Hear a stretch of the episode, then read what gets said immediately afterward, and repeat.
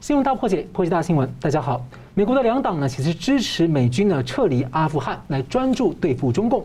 那么，川普是时期呢，撤离了六分之五，一点二五万的驻军，搭配了强硬吓阻塔利班这个履行这个和平协议的条件。那么，拜登时期撤军呢，是剩下六分之一的两千五百人，但是过程被批评在战术上、配套上，还有情报的判断有失误。那么七万人的塔利班在五月以来进军，七月底和中共外长会面后呢，是加速夺下大量的省会，甚至到了首都。那三十万名有美国装备的本国政府军却少有抵抗。那总统呢，消极逃亡的海外，副总统呢，退守到山谷，这会如何影响的地缘政治？那美国会不会又重蹈二十年前的这个反恐战争的泥沼？那川普呢，四十年的做对四十年的战略进行了大转向，那拜登持续的接力，但这样的转向会如中共的所愿而中断吗？中共似乎呢，企图很想要经营阿富汗，这是中共的战略好机会，或者是陷入帝国坟场的第一步。那么中共一手宣布在台海要周边军演，一手大肆的炒作所谓的今日阿富汗，明日的台湾，美国白宫则反击，这脉络完全不同。那美国台湾在其中需要汲取什么样的教训？我们介绍破解新闻的来宾，资深政经评论家吴江龙先生。主持人好，石本先生好，各位观众大家好。日本资深媒体人石柏明夫先生，主持人好，胡老师好，大家好。好，美国总统拜登说呢，塔利班攻陷全境的速度令人震惊，但他不后悔美国撤军。中共、俄罗斯就是希望美国的大量资源耗在这里，而现在美国的重点呢，要重新聚焦到。更紧迫的威胁。那德国的这个基民党的党魁说呢，国际社会对阿富汗这样的参与啊是不成功的。他认为这是北约组织创立以来最大的失败。不过我自己更看重而担心的是，如果美欧日的民主防线呢未能够有效的应对中共的威胁跟扩张的话，能够守住西太平洋防线的话，这恐怕会形成跨世纪的这个最大的危险。其实阿富汗呢就在伊朗旁边，那。拜登跟川普呢都很希望呢有个稳有个稳定的架构呢，能够稳定中东的局势，来把心力集中到印太对付中共。不过两个人做法有些差异啊，像两个人都要撤军，但对塔利班的贺阻程度跟条件不同。那拜登现在呢是对塔利班放狠话了。那第二呢是防堵伊朗这个的核武器的这个研发呢，两人的方案也不同。拜登政府主张多边核协议给钱，那川普是用极限施压来围堵。那川普呢，对区域是做了亚伯拉罕协议，促成以色列跟其他的海湾国家和解合作，来共同围堵伊朗。不过拜登呢，对这方面呢，似乎并不是那么积极。所以先请教那个江龙大哥，美军投注二十年哦，那现在撤驻撤出阿富汗，您认为合理吗？那最近有一种忧虑是说。塔利班的阿富汗啊，将会让盖达组织啊、ISIS 伊斯兰国哦重新兴起。尽管塔利班跟 ISIS 其实在理念上等等是有相冲突的。那如果这样的话，恐怕可能会未来可能出现另一个九一事件。那美国可能又重蹈二十年这个反恐轨迹，没有办法专注对付中共。那中共又借此取得所谓的黄金十年或等等的，又加上操作北韩核武，又一次的牵制美国，然后取得扩张的机会。您怎么看这样的担忧？哎，我觉得你这个担忧可成立的可能性不大。嗯，好，那我们现在看到的阿富汗的情况是这样：美国进去，大家都知道嘛，理由是要反恐，也就是说对付那个宾拉登领导的这个基地组织或盖达组织。那因为基地组织呢被塔利班掩护，所以呢美国也对付塔利班啊，是这样来。那现在任务完成了，是，就是基本上美国进去阿富汗，并不是要对阿富汗推和平演变啊。对，他不不是要在呃阿富汗介入阿富汗的内部政治啊，不是啊啊。那阿富汗人那个有他的那个地理条件、文化条件、历史条件，他是一个很穷的那个山国哈山，那那个到处都是山嘛哈。然后他们被美军轰炸的时候就躲到山洞去。这个地方它不是地缘政治的要冲，它也不是欧洲或日本或其他盟国的一个。关键的地那个地方，像澳洲的话，是南太平洋岛国可能对澳洲重要，对不对？对。阿富汗其实它并不是地缘政治要冲，可是它又是地缘政治要冲。为什么？因为苏联以前的苏联要南下找那个不动港、出海港的时候，对阿富汗很有兴趣。对。哦，然后呢，阿富汗呢这边诶这边有巴基斯坦，那边有伊朗，然后再过去一点的话，新疆，对不对？所以它其实不知不觉夹在大国当中。成为大国打那个代理人战争或者小型冲突的一个重要场所，变成这样子。它本身其实不是地缘政治要冲，它反而变成大国博弈的要冲。哦，大国在那边玩。那我们现在看出来，那个你刚刚提到德国的那个基民党党魁说的哈，他说参与这个阿富汗的不成功是这样：如果我们对付了恐怖组织之后，能够改变阿富汗的政治体制，让它变成民主、自由、法治的国家，这样的话就功德圆满的意思了哈。嗯。那我本来可以痛宰你二十分，我现在只赢你两分，也可以吧？就 就说意思就是说，求好心切的标准之下，认为这一次不算成功啊。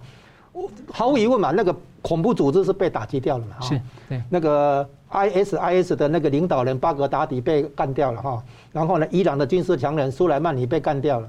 然后呢，很多的那个塔利班组织都都被摧毁了嘛，哈，所以坦白讲，反恐的部分是有实现，是有达到一定的目的。至于阿富汗能不能救，你看阿富汗的那个国民素质可能没有你想象中那么好，啊，他们的受教育程度啊、识字的程度啊，哈，可能都不好。那样的地方是坦白讲很难训练、很难经营，反而用宗教的那种力量啊，可以迅速的组织。民间的那个力量，因为长期就是它的根根底在。哎，对，就很像我们，比如说台湾很多老很多基层老百姓，哎，喜欢那个妈祖啊，哦，还是喜欢关公，对不对？这种宗教的力量反而比较普及，所以呢，这个回教的那个问题哈，那个美国要要去改变它，像他之前的那种穿西装西方社会的那种生活方式。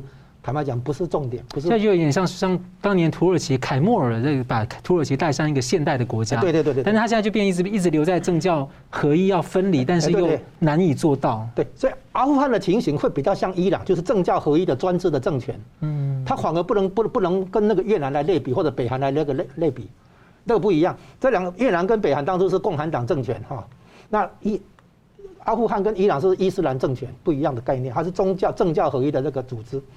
哦，那我们再再提一下说，当初川普跟塔利班在去年的二月二十九号签那个和平协议，他是有开条件，然后在这个之前，他做川普做了什么事？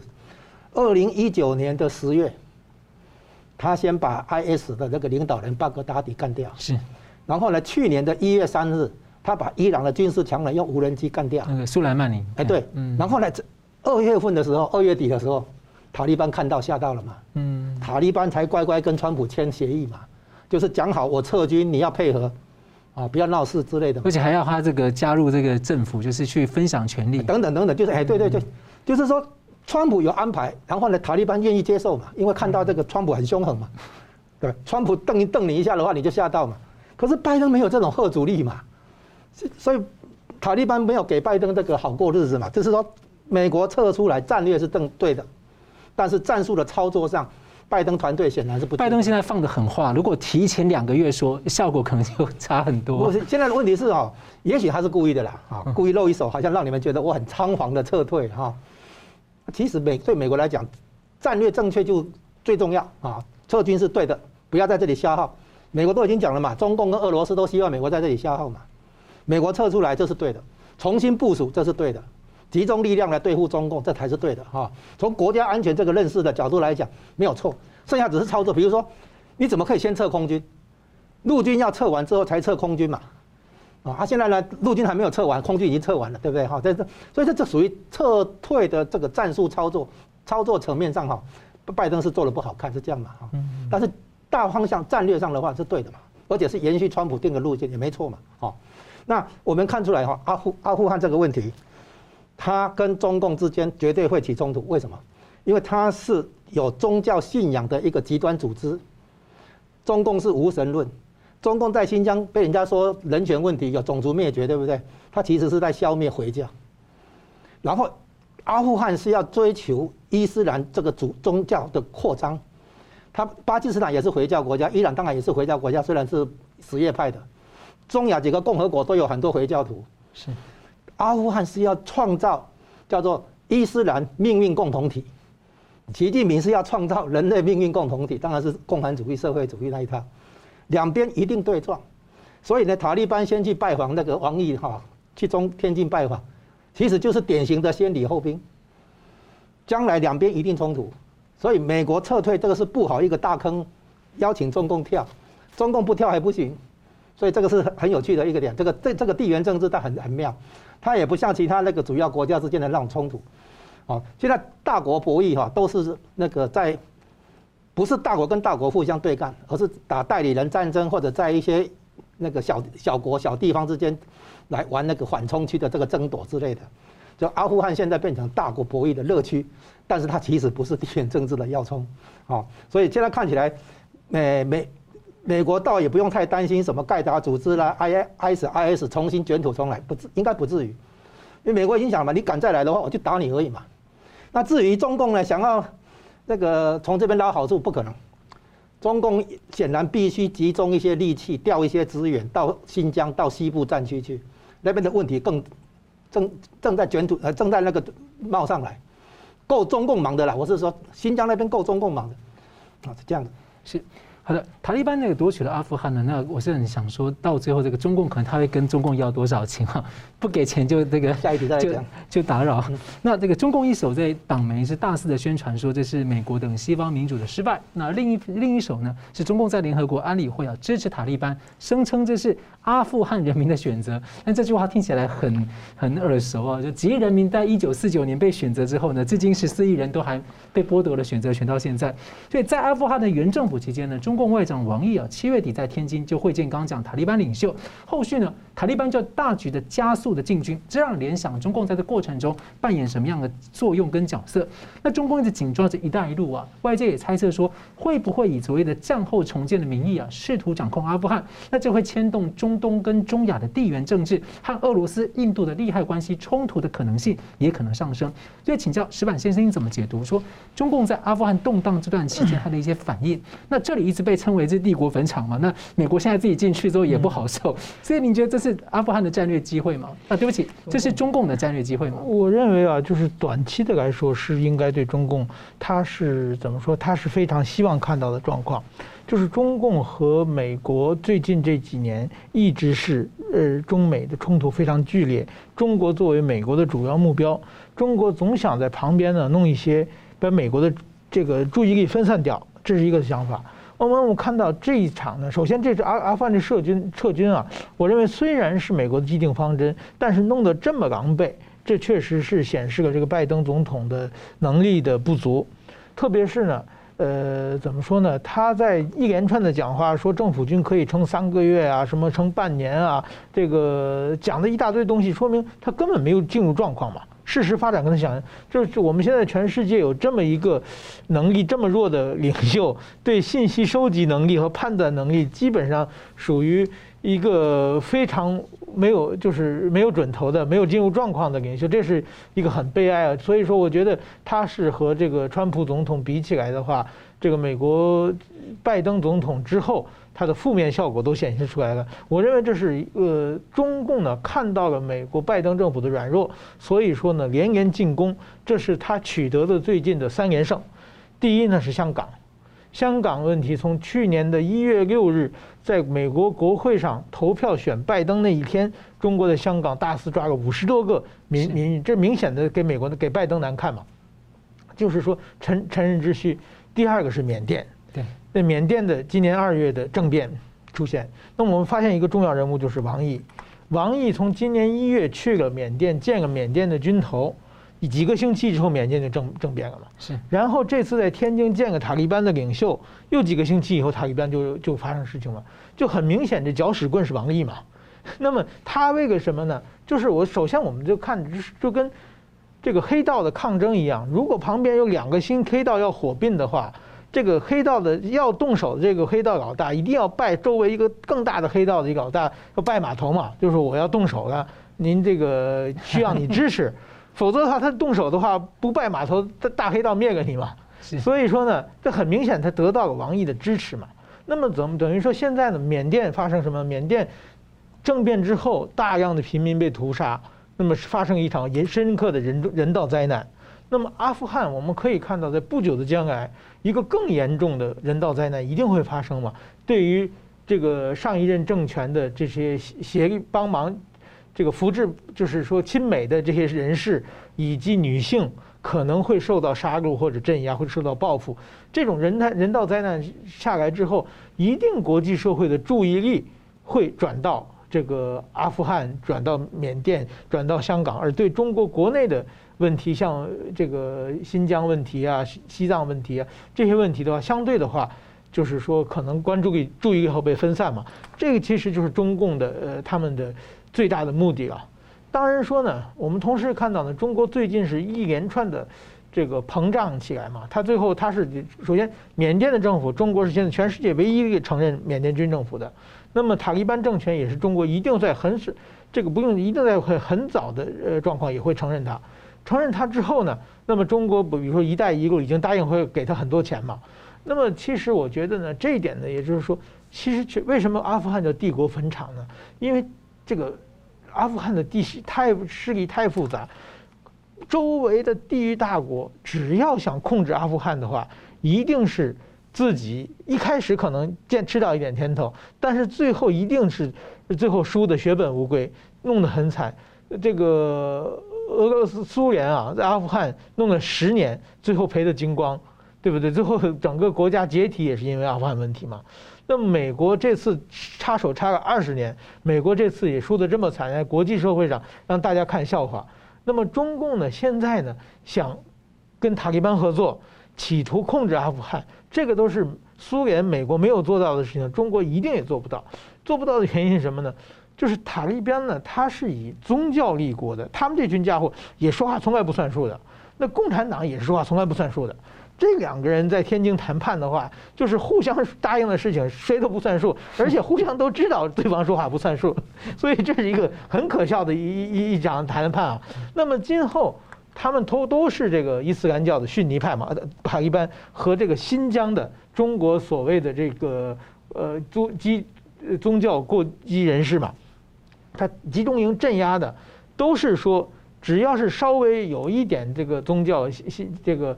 信宗教的行为，比如说留胡子、留胡子啊，或者是什么不喝酒啊，这些都作为过激思想给关起来嘛。因为，这是塔利班要求你必须留胡子，对啊，中共不让你留胡子，对的，你要。这一点是完全两个是水火不不难容的。那么这次，比如说我们刚才看的那个照片，塔利班那个代表和王毅在天津见面，我在北京十几年。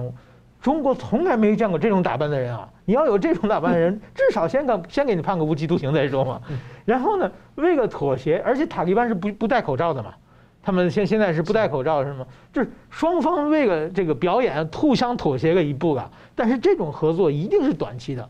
那么今后，我想塔利班一旦他的势力安定下来以后，他要对付美国，也要到对付这个俄罗斯，呃，不如说中国是他现在。在镇压他的宗教最大的敌人，而且就挨在他旁边嘛。所以说，我想今后下一个帝国坟场要葬送的很可能是中国。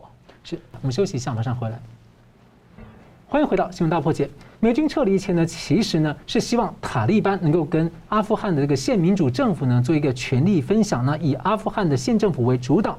不过呢，尽管如此，美方其实也做好阿富汗终可能会被塔利班给全境夺下的一个准备的一个心理准备。不只是没有想到局势会转得这么快。那尽管美军在撤退的战术上呢有失误，不过在国际的时事讨论上呢是被各方有一些去脉络化、过度简化的这种各取所需的现象。塔利班夺权呢，中共党媒就大肆借此来恫吓台湾，炒作所谓的“美国弃台论”。那台湾内部呢，有些势力也跟着在炒作。那美国国安顾问就强调，这其实是完全不同的问题嘛，在不同的脉络下，而且他说，美国呢对以色列和台湾的承诺呢，是一如过往的坚实。那有观察认为，就是说，美军撤离阿富汗的战术失误的结果呢，有可能给中共壮胆啊，多少？减损了美国的核阻力，还有就是同盟这个盟友的一个信心。那有观察认为，这个中共对不起。中共军方在十七号也宣布啊，当天在这个台湾的周边海域要举行联合的火力突击的实兵演练，声称是要回应所谓的外部势力干涉以及所谓的台独势力挑衅。那请教两位怎么看？我们先请教吴老师啊，就台湾舆论有部分的声音说这个弃台论啊，那借此来大幅的批评美国对台湾的做法。那第二个是说，美国对抗中共，其实二零零一年小布希一上任就想做，显然并不是美方的这个短期战略目标，但是因为九一一事件，整个反恐战争大大的延后了这个进程，到川普才把这个四十年对中共的绥靖政策整个大转向。所以您觉得说，今日的阿富汗会是明日台湾这样的一个观点，在这样的大大脉络下有可能存在吗？哎，不会存在。哎，应正确的讲法应该是今日的阿富汗会是明日的新疆，哦，不是台湾啊。那关于台湾呢，我们再要重新认识一下台湾的基本的那个地缘政治价值。如果台如果美国放弃台湾啊，丢掉台湾，日本国家安全怎么办？韩国的国家安全怎么办？美国如果放弃阿富汗，假设他是放弃阿富汗，对韩国、对日本或者对欧洲、对英国、法国、德国的安全有有影响吗？因为牵连到整个南海的话，可能连印度都要跳起来了。那当然了，就是你要我们要了解哈，台湾的价值值得美国国内立法，叫做《台湾关系法》。请问美国有阿富汗关系法吗？没有吗？这个地地缘政治价值不能同等而论嘛？台湾牵涉到日本、韩国，对不对？阿富汗牵涉到谁？就是原来的俄国跟中共而已嘛。比较特，我觉得比较有趣的是，他把这个台湾跟以色列两个拿出来并列提。那这是这样子，我认为啊，是阿富汗变天这个事情，对台湾是利多。为什么？因为美国都已经讲了嘛。他不要在阿富汗消耗，他把资源抽出来，兵力抽出来，他要重新部署，他要那个在印太战略这边部署，就是西太平洋第一岛链这边部署，不管是在冲绳还是关岛还是菲律宾或者日本，都是对台湾有利嘛。好，这第一点。第二点，就像你刚才提到的哈，这个塔利班的宗教立场跟中共看待新疆的这个那个伊斯兰教的这个立场是绝对冲突的嘛。所以呢，将来。中共显然要调派兵力、军事物资等等到西部战区、到新疆去嘛。然后第二点，那个还有，除除了新疆以外，中共的一带一路，哦，要把伊朗的那个能源哈，透过管线从陆地运到那个新疆哈。那经过中亚的三个前苏联共和国，就是土库曼、乌兹别克跟塔吉克，是那边有中共有大量投资嘛？因为美国进入阿富汗的时候，周边比较稳定嘛。那中共就在这边开始经营，开始投资嘛，然后俄罗斯看了不爽啊，那个前苏前苏联共和国是我的地盘，我的后院，那中共把手伸进去，对不对哈？俄罗斯已经憋一口气了，那现在阿富汗还可以，对于中共的这些投资、这些能源管线的话，都在塔利班的涉及范围内，他可以搞你的，所以再来第三条，那个。巴基斯坦跟伊朗都是中共的小弟，中共都都给都都扶持的。那阿富汗的话也可以跟你要要钱，对，所以三条，对，新疆、中亚的那个能源管线，对不对？还有呢，左右两边都是中共扶持的小弟，阿富汗可以比照，可以要求，你不给钱，他搞你，对不对？那你还他如果破坏你的石油管线，你还不是要去维修，还不是要花钱？所以这个钱钱坑哦，中共跳定了，不跳都不行。所以呢，中国大陆要把更多资源往西部去部署，不是集中在福建、浙江这里。美国反而是把资源从阿富汗抽出来，哪怕是九千个陆战队，好不好？还是突击队，这个部署在这个第一岛链这这边的话，这此消彼长，这个对台湾是利多嘛，双重利多。再来，大家都已经认为说，美国从这个阿富汗撤退狼狈，对不对？哈。美国作为世界大国、世界霸权的这个威信，他必须维持对盟友的承诺。阿富汗不是美国盟友嘛？那日本、韩国、台湾算算嘛？甚至于你说越南、菲律宾可能也算半个盟友。美国要对盟友维持坚定的承诺，维持他这世界霸权的这个地位，他怎么可能再去让出台湾？他反而要在台湾加码，他要证明说我对盟友的承诺是坚定不移的。他反而要让大家扫除这个疑虑，对美国的疑虑，对不对？所以三重利多，美国肯定要要在台湾加，就美国重新部署到台第一岛链周边。第二个，中共要把更多兵力部署到西部去，啊，印不只是阿富汗，可能印度那边也是。然后呢，美国更要在全世界面前表现他对盟友的承诺是坚定的，所以对台湾只会加码，不会那那个放弃。完全相反的那个看法。真正的风险是第一个，拜登表现的的确比较比较弱，所以他有。他在外国外的部分要加强对台湾的那个承诺，对不对？哈，对台湾的这个，说不定过几天军机又来降台北啊。国内的部分他有问题，就是拜登的那个领导力被怀疑之后，他在国会的法案可能会被挑战，他的预算案包括国防授权法案，啊，他的基础建设方案，还有呢，将来那个债务协议的谈判，因为现在美国的债务协议已经到天花板了，现在已经已经那个到七月三十一号那个债务协议到期，他现在必须跟国会谈判，看看是怎么样来处理这个可能来来的这个债务危机。所以，拜登的国内政策部分可能会被民主党也挑战，不是只有共和党，这是他的风险。叫拜登，我把它称为拜登风险。他处理阿富汗处理不好，他可能会伤害到他在国内的这个政治的这个操作法案的通过这样子。另外一个立即的问题就是这个难民风险。一一旦这个阿富汗的难民涌出来，不去巴基斯坦的话，巴基斯坦撑不住，一定跟中共要援助，对不对？那也是花钱。哦，他如果跑去乌兹别克还是哪里？像那个总统不是听说跑去那个乌兹别克还是哪里？中亚那几个共和国也会跟中共说，哎，对不对？给给点那个援助吧，对不对之类的。那如果跟伊朗的话，有有跑到伊朗去的话，都是麻烦。总而言之，阿富汗的问题绝对还没有尘埃落定。那短期内塔利班政权一定先稳住局面。那稳住局面之后，可能就要开始清算。之前支持美军的，还是跟美美支持美国、欧洲的那些，可能都要清算。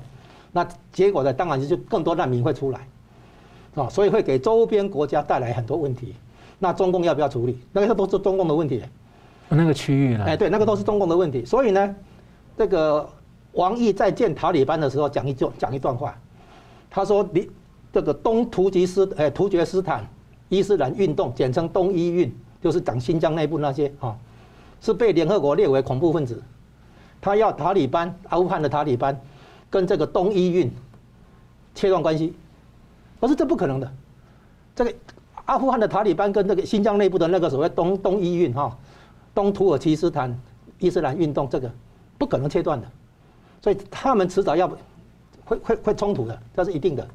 所以从方方面面来看的话，阿富汗的问题实质上对台湾来讲。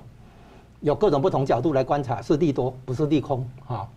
那我们台湾不管阿富汗怎么样，不也不管其他地方怎么样，本来就应该建立强大的国防，叫做自己国家自己救，当然的事情。我们怎么可以一面倒的那个依赖在美国？但是美国大腿可以抱，只是我们要留一手，不能只抱美国大腿。我们得有自己的防卫意志、防卫力量，自己国家自己救，这是永远不变的法则。是，那石马先生怎么看？呃，我觉得这个问题最近很多人在问我，我也这么我是这么想的。首先呢，美国可不可靠？我觉得不可靠。美国国际政治的基本呢，第一步就是说，只有永远的利益，没有永远的朋友。那么，美国随时是可以背叛别的盟友的，在历史上也有很多这样的例子。但是说台湾，美国会不会抛弃台湾呢？这个不会。为什么呢？因为已经抛弃过了。一九七九年，美国就抛弃台湾了。现在台湾上没有美国的驻军，所以不会出现美国撤军这种大混乱的局局面。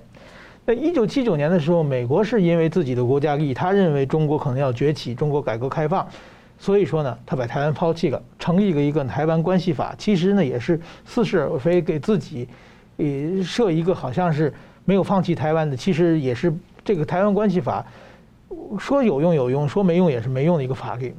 但是，但是为什么呢？为什么后来局势出现变化呢？因为台湾自己自强。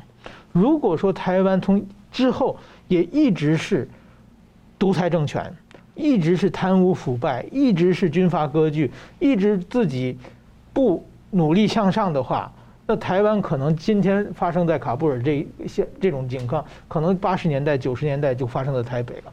但是台湾后来实行了民主化。台湾后来实行了经济腾飞，实行了科技立国。台湾在不停地提高自己的国际社会能见度，不停地，呃，怎么说呢？呃，他在国际社会上提提高自己的被利用的价值，所以让美国不敢再抛弃台湾了。在二零一九年的时候，川普政权完全出现了力挺台湾和封锁中国的政策，其实就是对了。对一九七九年卡特政权的抛弃台湾的政策做一个修正，这个修正最大的原因呢，是因为台湾自己努力，自己把自己的利用价值提高起来。国际政治就是说互相利用嘛。那台湾要利用美国，美国也在利用台湾。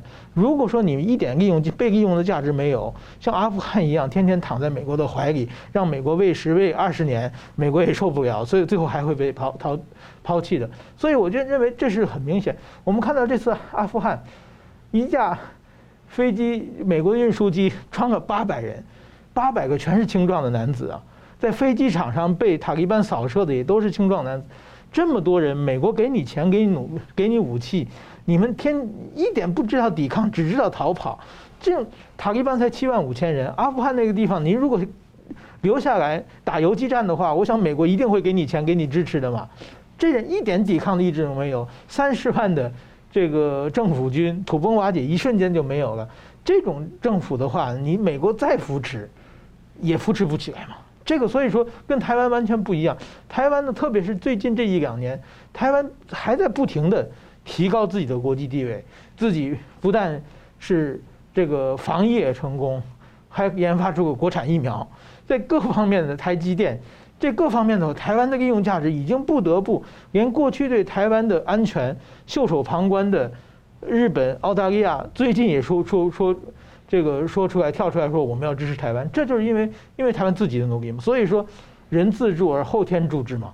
台湾自己他自己起来，所以说跟阿富汗的，呃，是完全是没有可比性的。那么我们看美国嘛，就比如说跟美国的同盟国还有一个韩国嘛，韩国也是韩战之后跟美国建立军事同盟，但是韩战他这么多年一直就是说韩国自己努力吗？他也从美国买武器吗？所以说，美国到现在七十年下来了，美国跟韩国的军事同盟还是很牢固的嘛。是。所以说，我觉得像台湾，你觉得，呃，我们台湾，你说自己长得像阿富汗还是长得像韩国？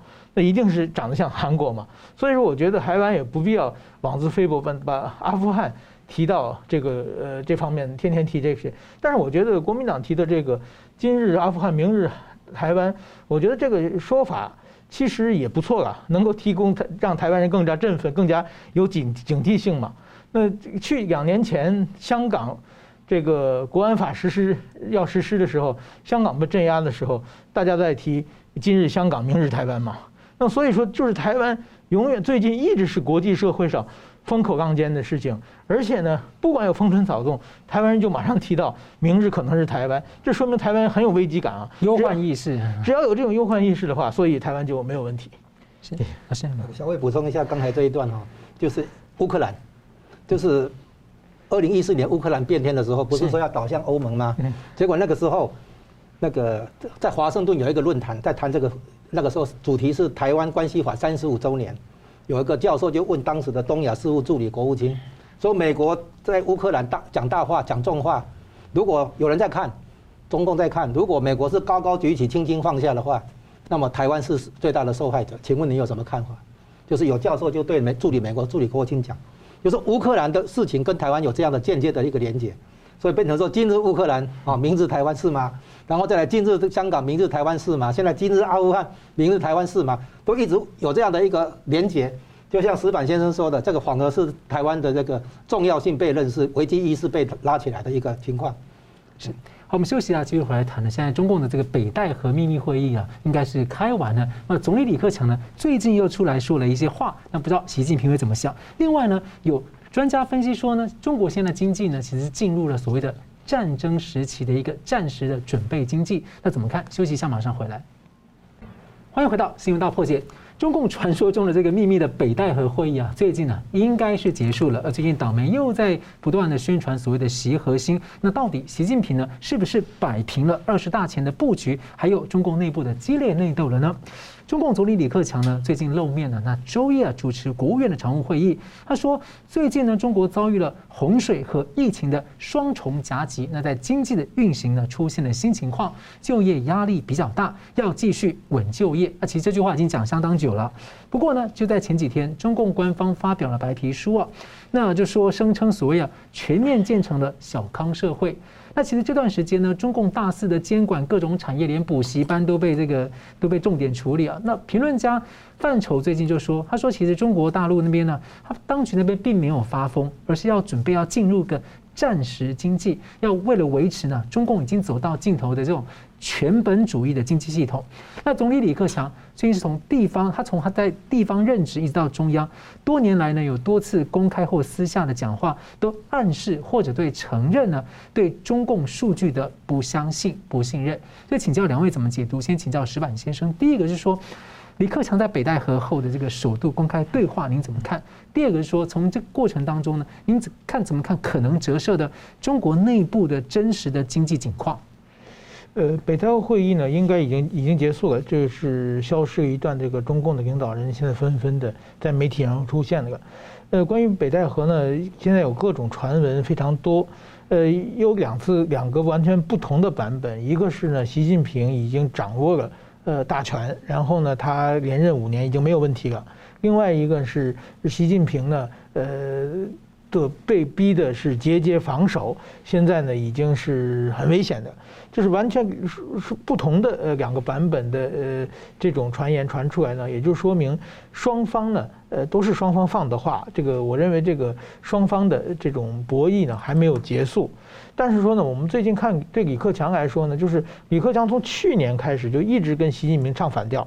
习近平就说形势一片大好，李克强就会指出很多很多的问题点。最近更是很明显的，比如说洪水的问题、疫情的问题，在中共的官媒来说都是微不足道的问题，基本没有提的问题。但是说李克强呢，重点的有意的在提出来的话呢，这是就说明现在呢，呃，如果说习近平连任，那么李克强。他能不能留下？按照李克强他的自己的中国的这个七上八下的这个逻辑来说呢，李克强是一九五五年出生的话，他是六十七岁，他还可以再连任一年，连任一届了。但是说呢，呃，如果说他被提前拿下的话，就是说提前退休的话，很可能最近的这个不管是周永康啊，还是这个徐才厚、郭伯雄，都是卸磨杀驴嘛。你一旦失去权力的话，就开始整治你。所以说，对李克强来说的话，习近平如果留下，他是自己不得不留下的，也是一个最后一这个一搏了嘛。所以说，他最近的呃使出的力气是很很大的。那么今后呢，我觉得呃很明显，在中国的这个习近平他最近呢。呃，比如说把补习班呃全部砍掉，把这个小学里边的有地方英语不让教了，要教习近平思想。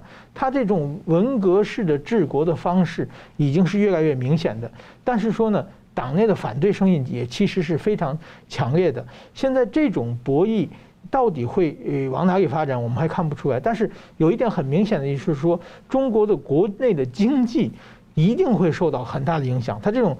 文革就是这中央集权把大家的思想控制了，把大家的行动自由控制下来以后，这点对经济来说的影响绝对是负面负面的。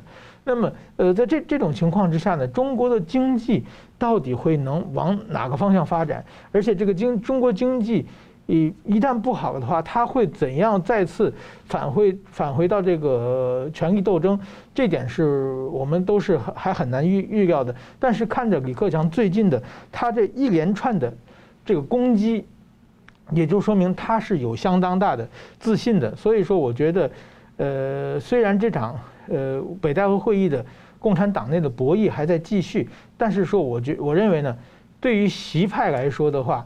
他这种倒行逆施的话，表面上是能把大家镇住，但是长期的话，是绝对是让大家的不满会一点点的积累起来。现在李克强呢，应该是调调动这种反袭的势力来试图做一次反扑。我认为真正的决胜呢，应该是在呃明年的北戴河会议，在明年北戴河会之之之前呢，可能会有一连串的，就是说在大头决定之前会有一处。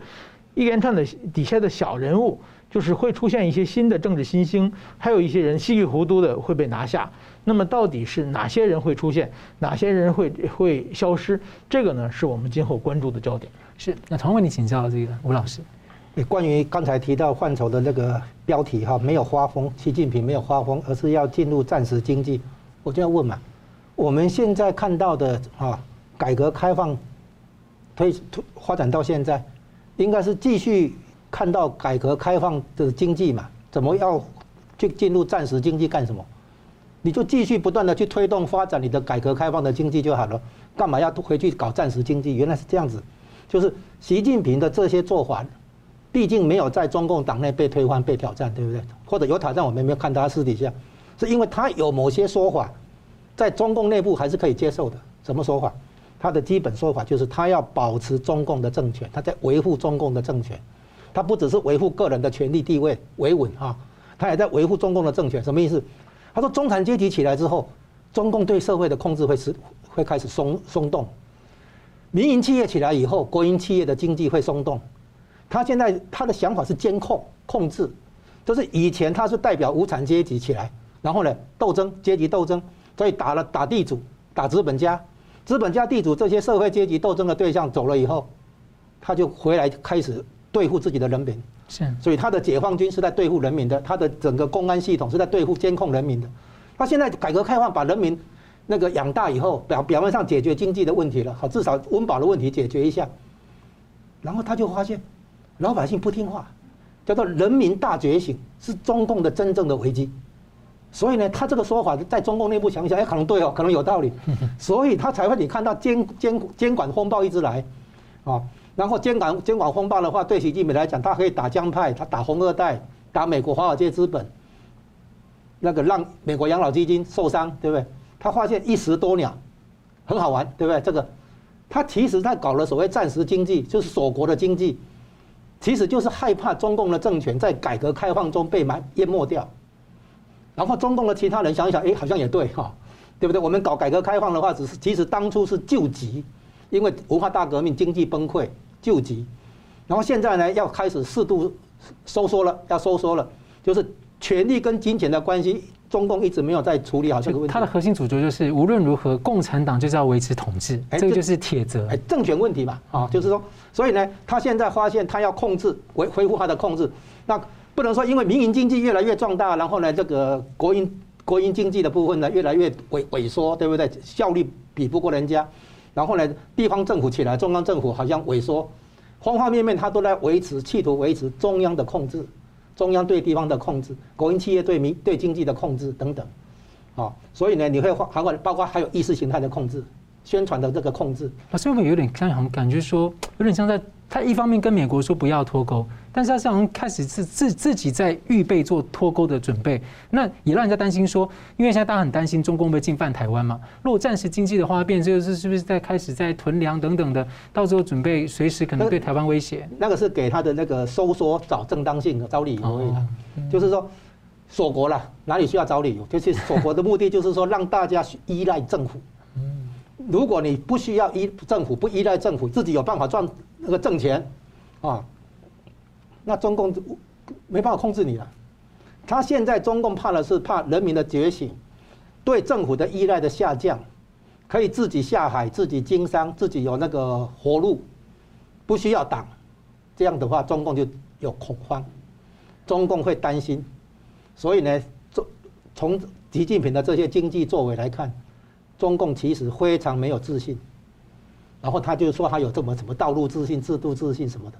其实中共非常没有自信，他不敢在改革开放、经济繁荣的的局面下来领导国家，来推来来治理国家，他只能在说大家都不行，都需要依赖政府、依赖公有制这种情况下，然后让共产党继续对社会、对人民维持控制，他只能这样玩。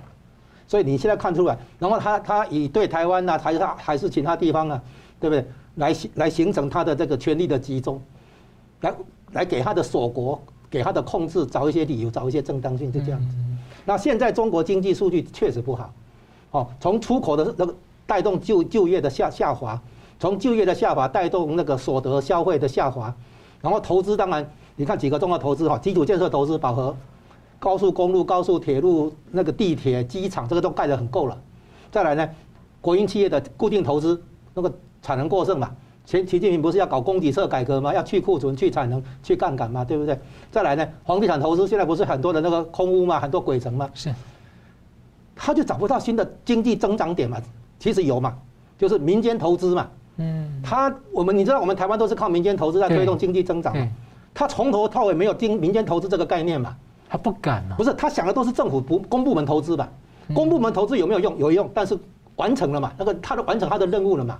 他现在要靠民间投资来推动，来推动创新，推动呃承担风险，组织各种资源嘛，发展各种商业模式嘛。可是他对民间企业在打压嘛，他打压民间企业，打压民间企业家，打压信心嘛，完全正好倒过来嘛。他是不想要让你民间带头发展，所以把你们弄过来说，你们还是要听我共产党的。对，他他这样子就就做了结果会适得其反嘛。嗯，就是说中国经济的动能会会下去嘛，就这样子嘛。所以呢，没办法。所以我，最近看到那个中共在这个香港打压教协、打压民政被迫解散，还有一些甚至后续大家担心一些工会团体也会被盯上，就是那种比较活跃的 NGO 跟自主的组织都会被打压。他在香港跟新疆都是要维持控制啊，那郑州出了水灾，他也是要维在维持控制的情况下去处理，所以这个他这个模式将来如果要对付台湾一样。他对台湾不放心，留岛不留人啊！他要这块地、这个土地，但是不要这里的人，他一样是在维持他的控制。所以中共是一个集权专制的一个控制狂，哦，你可以这么说了。是，好了，节目最后呢，我们请两位来宾各用一分钟总结。我们先请石板先生。呃，我觉得最近呢，我们看到这个阿富汗的事情，就可以看到呢，就是现在国国际社会啊分成两极化，比如说中国支持这个缅甸的军政府，支持塔利班。那么就是代表邪恶的一方。那么同时呢，像美国、日本、澳大利亚这些呢，是代表民主的一方。虽然呢，现在攻防是非常激烈的，但是说呢，我觉得对台湾来说呢，台湾其实内部也是分裂的，有两个两大势力。一一大势力呢是要站在这个美国一方，一旦势力呢是说中国需要跟台湾是要和中国谈判的。那么很明显。中国现在就是台湾到底选择在哪一哪一方，就好像一个警察跟一个流氓在对对立。这个警察当然说有各种各样的问题了，警察有的时候也是工作就是不是很努力，有的时候，但是说台湾应该是没有选择的，台湾没办法和这个流氓合作的。如果和流氓合作的，就是说。在中国的塔利班就叫中国人民解放军嘛，你们和他合作的话，对台湾的来来说，面临的绝对是只是只有没有前途的选择。所以说，台湾没有选择，不管什么时候都应该坚定的站在自由民主的一方。是吴老师，这这个蓝台湾的蓝营啊，对中共的崛起啊没有正确的认识。中共的改革开放取得重大成果，主要是美国给支持，包括给最惠国待遇，包括。贸易人权脱钩，最后帮助中共加入世界贸易组织，用发展中国家的地位。那这样，这个这些重这些举措，让中国可以走出口导向，可以外销到美国，然后呢，所谓来料加工，对不对？哈，做做转型经济的转型，进入市场经济，而不是计划经济。而且中国人民做了巨大的付出跟承担，去养共产党，变成，而且那个就是劳动条件不好，是那个环境的条件牺牲这样子，那。这些经济发展成果，不是中共自己的制度优势或什么政策正确嘛？因为原来搞的那一套叫做大文化大革命嘛，所以呢，以为中国的大国崛起是靠自己的什么因素？当然无可否认，中国人民很勤奋、很努力哈。这个台湾人民、日本人民都很勤奋嘛，是韩国人民也一样嘛。所以中国的大国崛起的一个重要因素是它走市场经济，融入国际社会，取得美国的支持。美国叫台湾把生产线都移到中国去，这些都有关系的，所以它透过出口带动就业、带动所得、带动消费，也带动投资，是这样来的。然后呢，你现在因为自己没有自信，不能在繁荣的经济当中来维持共产党的统治，然后就要开倒车要锁国。所以从这里我们可以看出来，这不是一个民族主义、中中华民族崛起的问题，这是一个共产党绑架中国人民来维持自己的政治利益的问题。所以我们要看清楚中共的这个所带来的危害。是，好，非常感谢两位来宾精辟的分析，感谢观众朋友的参与。新闻大破解，我们每周三五再见。